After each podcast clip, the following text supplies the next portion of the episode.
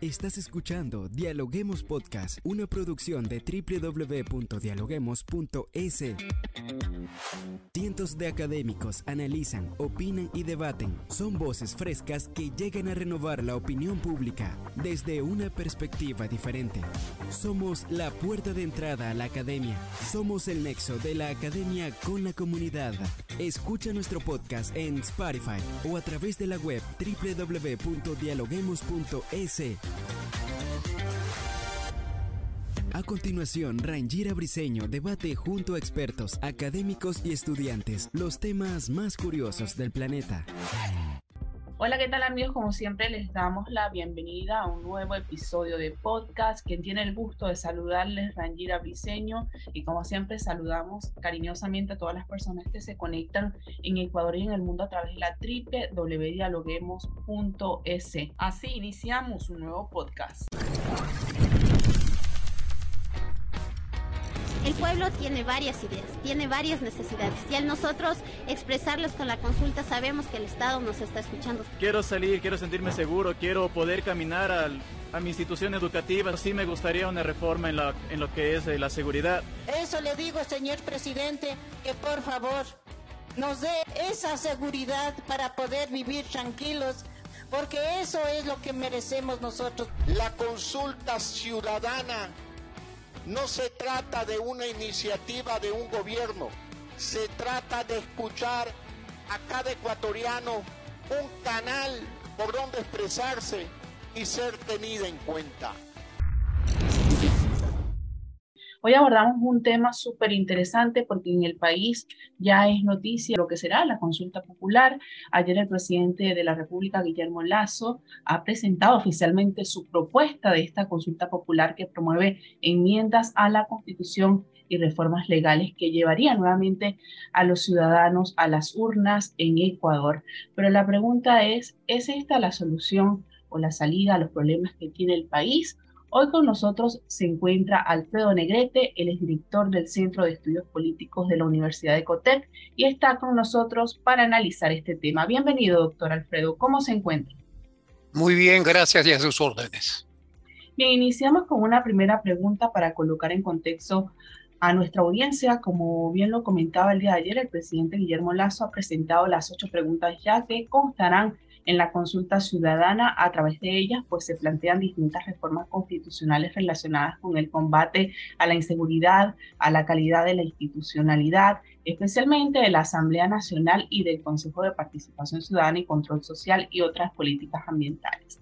Pero la pregunta es, ¿son realmente estas ocho preguntas los cambios que nos permitirían alcanzar la seguridad ciudadana la institucionalidad democrática y la participación política que se busca, ¿qué nos puede decir? Las ocho preguntas son importantes, tienen un problema de carácter jurídico estructural, es que hay una mezcla de enmiendas y de reformas que tienen dos tratamientos en la Constitución muy diferentes. Entonces, la primera labor que va a tener la Corte Constitucional es dividir estos conjuntos o le devuelve el paquete para que lo mande dividido, estas son enmiendas y estas son reformas, o la Corte tendrá que calificar dentro de un mismo veredicto las dos situaciones. Si son las más importantes o hay otras más importantes que se han quedado, es una situación muy relativa. Yo creo que si el presidente convoca, es su atribución y la ejerce plenamente de acuerdo al marco constitucional. La oportunidad y su contenido ya son materias de apreciaciones de otra naturaleza.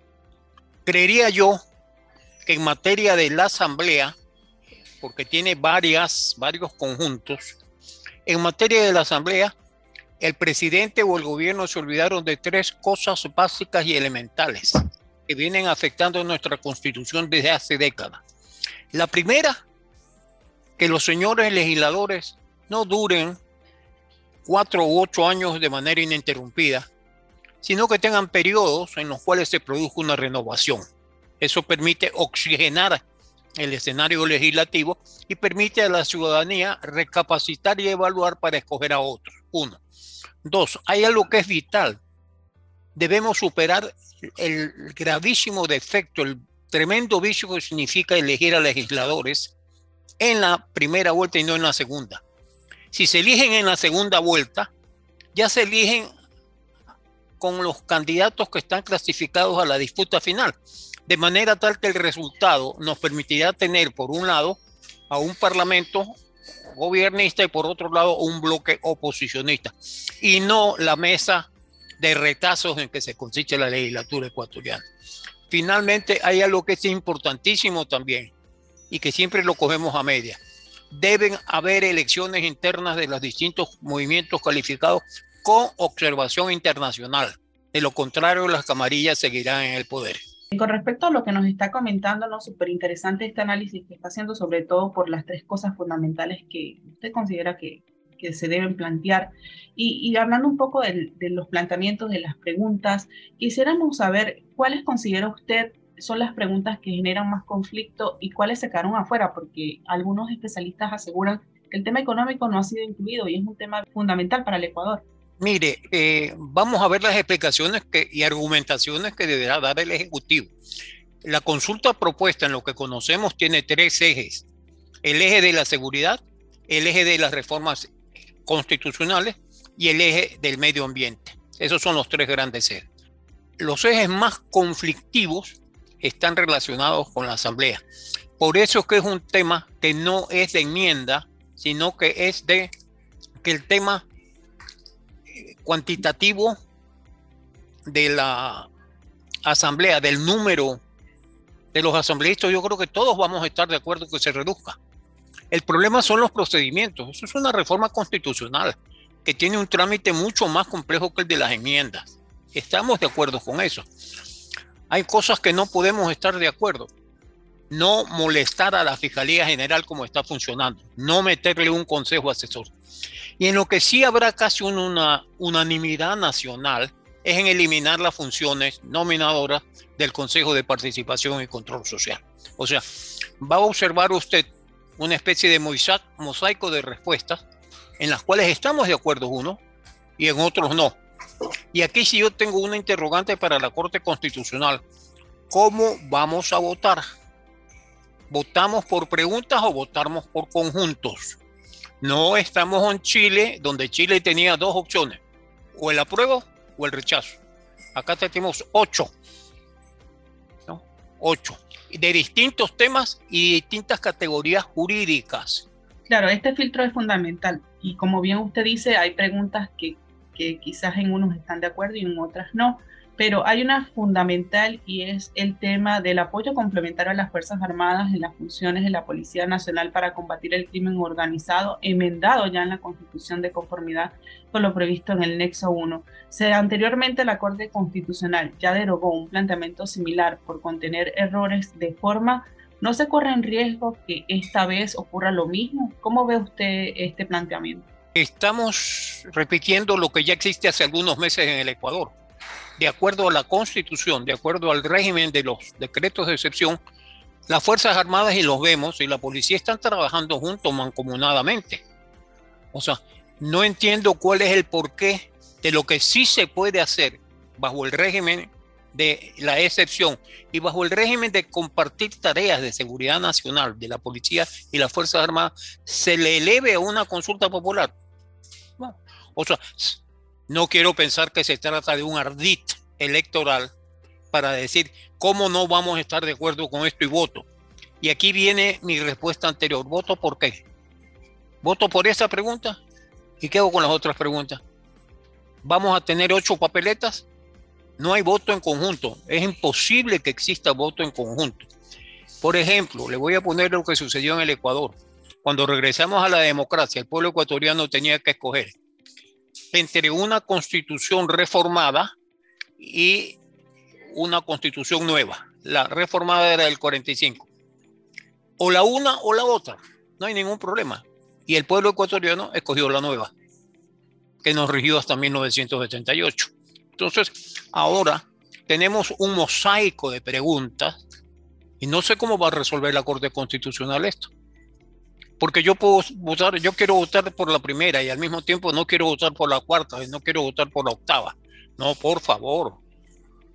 Si no, preséntelo en un conjunto homogéneo que nos pongan a nosotros, a los ciudadanos, en la posibilidad de decir sí por esto o no por esto. Le preguntaba que lo que usted dice es muy importante porque la ciudadanía tiene que tener como una orientación sobre cómo va a ser este proceso de votación de aprobarse. Entonces, eh, ¿cuál sería el papel de la ciudadanía antes de ir a votar? Porque finalmente el éxito o el fracaso del país depende más de las decisiones que tomamos los ciudadanos en las urnas, ¿o no es así? Yo creo que la, primera actitud de la ciudadanía es que le aclaren las cosas. ¿Cómo va a votar? ¿Se juntan con las elecciones regionales o no se juntan? Ya. Imaginémonos que no se juntan. Muy bien. ¿Cómo voto? ¿Por ocho o una por una. Eso nos lo tienen que aclarar algo. O sea, no podemos presentarnos a las urnas sin conocer elementalmente estas formas y estos procedimientos. Y, doctor, ¿usted piensa que este tema de la consulta popular va a resolver eh, a fondo los problemas que tiene el país? Vemos que ahora el Ecuador está en unas mesas de diálogo, lo que sucedió con el paro, ¿no? Entonces, quisiéramos saber cómo ve usted el escenario político del Ecuador en estos próximos días? Eh, yo creo que la consulta puede ser un buen principio si se producen algunas reformaciones. Yo creo que tenemos que buscar, empezar por algo, y empezar por algo es por un Ecuador político distinto.